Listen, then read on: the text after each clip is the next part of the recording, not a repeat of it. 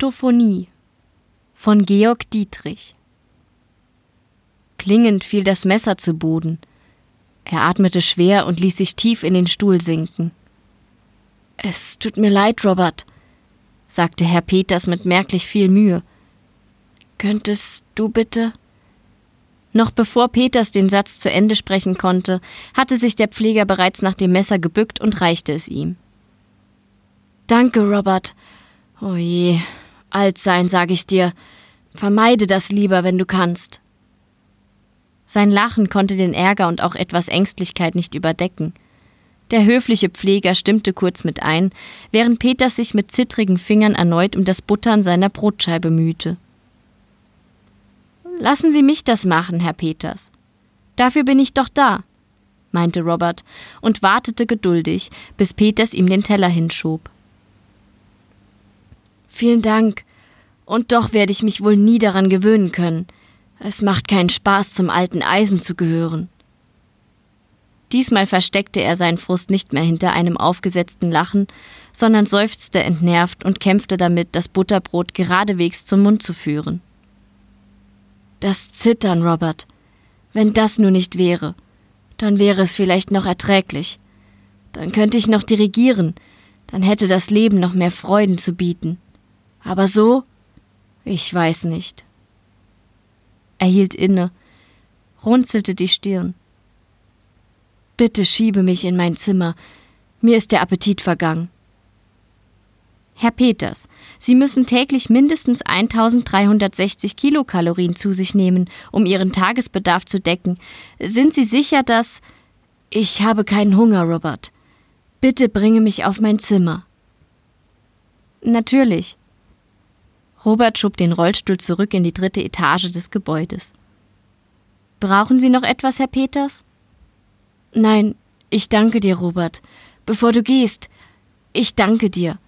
Ich weiß, es ist nicht so einfach mit mir, einem Mann, der nur noch lebensmüde und grimmig ist. Ich weiß, ich weiß, und Sie machen das ganz wunderbar. Bevor ich gehe, soll ich Ihnen noch die Brille reichen, Herr Peters? Nein, danke. Peters schaute abschätzig auf das klobige Gerät. Ihr modernen Leute könnt dem nicht mehr viel abgewinnen, aber früher sind wir einfach selbst zum Strand gegangen. Wir haben den Sand zwischen den Zehen gefühlt, haben Burgen damit gebaut, haben das Wasser direkt auf der Haut gespürt. Ich kann dem virtuellen Schnickschnack nichts abgewinnen. Ich will es selbst machen, selbst erfahren, empfinden, du weißt schon. So wie die Musik. Natürlich kann man die von einem Gerät abspielen, aber das ist nichts im Vergleich zu einem wahrhaftig spielenden Orchester. Wir haben Surround Sound, Herr Peters. Ich kann. Es ist trotzdem kein Vergleich. Der alte Mann rümpfte missbilligend die Nase. Vor allem euer neumodisches Gepolter. Also, damit kann ich nun wirklich nichts anfangen. Die Klänge synchronisieren ihre Gehirnwellen, Herr Peters. Sie sorgen für Entspannung, da sie. Ach, papalapap. Früher, da war Musik noch handgemacht. Da war sie noch echt. Heute ist ja gar nichts mehr echt. Ach, die schöne neue Welt. Pff, nichts existiert hier mehr wirklich. Nichts. Obwohl Peters sich selbst nicht leiden konnte, wenn er so grantig war, häuften sich diese Aussetzer. Er fasste sich an die Stirn. Blödsinn, alles Blödsinn. Bitte, Robert, dort im Regal. Bitte schalte den Spieler an und lege mir die CD KDG Nummer 1 ein, ja? Ein CD-Spieler, sowas kennst du gar nicht mehr, was? Ja, den habe ich mir nie nehmen lassen, nie. Ich wusste, dass ich ihn noch brauchen werde. Diese Aufnahme auf CD ist die einzige, die mir noch geblieben ist. Der Pfleger tat, wie ihm geheißen. Kurz darauf hörte man ein Klimpern, nicht zu vergleichen mit dem modernen Sound, aber Herr Peters schien dennoch zufrieden. Er lehnte sich in seinen Rollstuhl zurück, zog aus einer Seitentasche einen Stab hervor und schloss die Augen. Die Aufnahme klimperte immer noch, wurde lauter und dominanter, dann wieder leiser. Dann setzten Streicher ein und begleiteten es. Peters hob seinen Dirigierstab und schwang ihn durch die Luft. Robert beobachtete den alten Mann forschend. Sie sehen glücklich aus. Erzählen Sie mir, was Sie anhören? Auch wenn es, was auch immer es war, in den Ohren des Pflegers eindeutig unangenehmer klang als die entspannenden Alpha-Wellen im Surround Sound. Dies, Robert, ist die erfolgreichste Sinfonie meiner Karriere. Der Klang des Geldes in F-Moll. Na, was sagst du dazu? Über die anschwellenden Streicher hoben sich Pauken, störten und brachen die Melodie. Die Geigen unter den Streichern begehrten mit schrillen Tönen auf, bis sie von anklingenden Trompeten vorerst ganz aus dem Stück vertrieben wurden.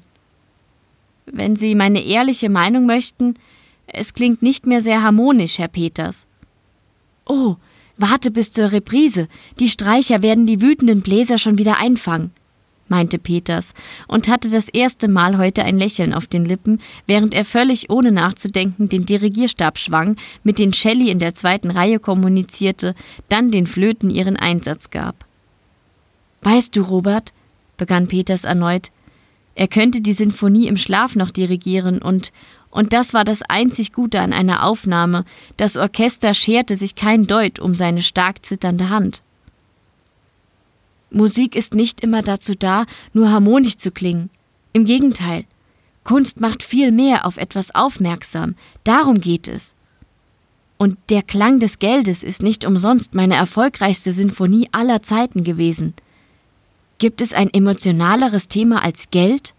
Hochemotionales lässt sich in der Kunst ästhetisch besprechen. Und Geld? Ja, das hat schon immer die Massen gespalten. Die einen fanden es schmutzig, die anderen schwelgten darin. Und meine Sinfonie, die fasst das Thema in allen Facetten auf, darum ging es. Die Ungerechtigkeit, das Umstrittene, die Schere zwischen Arm und Reich, die immer nur größer wurde, solange die Geldflüsse zentral geregelt wurden. Oder anders ausgedrückt, solange die Politik und damit die großen Wirtschaftsmächte das System noch steuerten. Aber heute ist das ja alles anders. Heute ist ja alles nur noch virtuell, selbst das Geld. Dafür ist das System mittlerweile dezentral geregelt, Herr Peters. Das ist vielleicht das einzig Gute daran, ja. Die Wirtschaft hat ihre Vormacht verloren. Wer hätte das gedacht, nicht wahr? Die Politik wird nicht mehr von der Industrie gemacht. Die alten Machthaber sind gestürzt worden. Robert, habe ich mich bereits bei dir bedankt heute? Es ist sehr freundlich von dir, dass du dich so gut um mich kümmerst. Ich. Ich mache nur meinen Job, Herr Peters. Peters seufzte, als Klack, Kling, Klack, Kling das Xylophon laut ertönt. Münzen, Robert, hörst du sie klimpern? Heutzutage wäre diese Sinfonie gar nicht mehr möglich gewesen, was? Da lacht er wieder scharf auf. Nein, euer virtuelles Geld, das hat keinen Klang. Das lässt sich weder anfassen, noch kann es Musik sein. Aber früher, Robert, da konnten wir auch das Geld noch anfassen. Da haben wir Münztürme gebaut und unseren Reichtum an der Höhe gemessen. Da hat es geklappert, wenn alles umfiel. Lausche, genauso hat es geklungen. Ach, Robert, wenn ich mir etwas wünschen könnte, nur eine Sache, bevor ich endlich endgültig abtrete. Diese Welt ist schon lange nicht mehr die meine. Dann würde ich noch einmal den Klang des Geldes dirigieren, mit Orchester, ganz leibhaftig. Jeden Tag schwelge ich in meinen Erinnerungen daran. Ihre Brille, Herr Peters, das ließe sich programmieren. Lassen Sie mich nur die Leitung an. Der alte Mann winkte mit müder Miene ab. Nein, lass das. Ich bitte dich. Ich vermisse die Erfahrung, Robert. Diese Wunde kann kein virtueller Abklatsch heilen. Es tut mir leid, ich verstehe Sie leider nicht, Herr Peters. Mit Hilfe der Technik. Och, nun nerv mich nicht. Junges, arrogantes Pack. Als könnte die Technik alles lösen. Als wäre die Realität überflüssig, als. Dies ist die Realität, Herr Peters. Ach, das weiß ich doch. Nein, nein, nein. Das verstehst du nicht. Erfahrung meine ich. Mit Hilfe der Brille bekommen Sie die Erf aber das ist doch eine Lüge, Robert. Eine Lüge. Ich bekomme vielleicht einen Geschmack davon, aber nicht, aber nicht das Original. Wie soll ich es sagen? Mir fehlen die Worte. Ich. Es tut mir leid, Herr Peters. Ich verstehe Sie nicht. Ich weiß. Das ist es ja. Du hast keine Ahnung. Du bist so entfremdet. Die ganze Welt ist entfremdet. Ich. Peters gingen die Worte aus, bevor er den Satz zu Ende bringen konnte. Er warf die Hände in die Luft und rang noch nach ihnen, fühlte sich hilflos und ohnmächtig. Was konnte er schon ausrichten? Wofür war er noch hier, wenn alles sich auflöste und veränderte? Der Pfleger schaute nur etwas ausdruckslos und schweigend seinem verzweifelten Ringen zu. Aber was sollte die Jugend auch über die Alten sagen? Wie sollte sie verstehen? Sie hatte nie verstanden, dass mit dem Bewährten eine Sicherheit und vor allem eine Vertrautheit verbunden war, die Neues unattraktiver machte, je älter man wurde. Und Peters hatte nun wahrlich nicht mehr viel Neues vor sich, es blieb also nur der Hang zum Alten, an das er sich klammern konnte. So hing Peters noch eine kurze Weile in seinen schwermütigen Gedanken fest, als Robert sich erneut zu Wort meldete. Herr Peters, ich habe eine Idee. Ich möchte gerne einen Ausflug mit Ihnen machen. Sind Sie einverstanden? Der alte Mann neigte verwirrt den Kopf zur Seite, zuckte dann die Schultern. Na, was Besseres habe ich jedenfalls nicht vor. Robert nickte. Er stellte den CD-Spieler aus und schob Peters auf den Gang hinaus. Die Wände waren weiß und kahl. Warum sollte man sich die Mühe machen, etwas aufzuhängen, wenn man mit Hilfe einer Brille jeden Tag eine neue Bildergalerie an die Wände projizieren konnte? Draußen waren die Betonfassaden regennass. Peters wusste nicht mehr, wann er überhaupt das letzte Mal draußen war. Er erinnerte sich nur noch schwach an den frischen Geruch, der nach dem Regen in der Luft lag. Doch war davon jetzt auch nicht viel zu spüren, im Einheitsgrau der Fassaden. Mauern und hohen Gebäude, die nur eine schmale Gasse zwischeneinander Platz gelassen haben. Peters legte den Kopf in den Nacken, doch sah keinen Himmel, die Gasse war zu eng, die Gebäude zu hoch. Die Welt war mal bunt, murmelt Peters. Wann hat sich das geändert? Die Realität ist bunt, entgegnet Robert höflich. Ich habe Ihre Brille dabei, wenn Sie. Nein, ich will alles sehen, so wie es ist. Wo gehen wir hin? Wir sind gleich da, Herr Peters.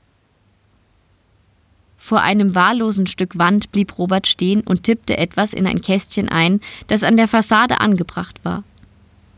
Daraufhin öffnete sich eine große Tür, die Peters nicht einmal als solche erkannt hatte. Robert schob Peters in das Gebäude hinein, die Decken waren so hoch, die Wände so kaltgrau, dass es Peters an den Innenraum einer Kirche erinnerte. Sie durchquerten den Raum und gelangen in eine weitere Halle. Doch diese war weder leer noch leise. Ein Sirren durchdrang den ganzen Raum. Überall standen Regale, in denen rechteckige Geräte gestapelt waren, fast wie Aktenkoffer sahen sie aus, blinkende Aktenkoffer, die miteinander verkabelt waren.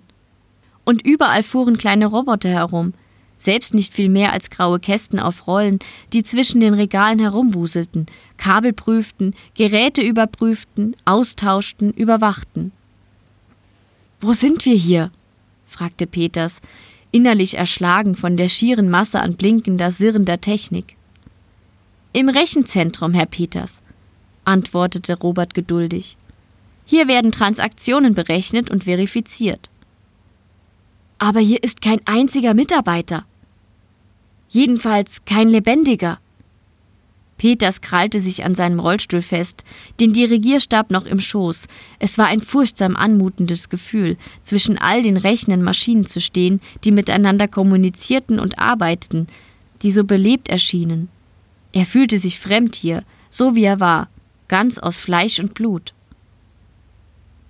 Wer überwacht denn, was hier geschieht? Fragte Peters vorsichtig nach.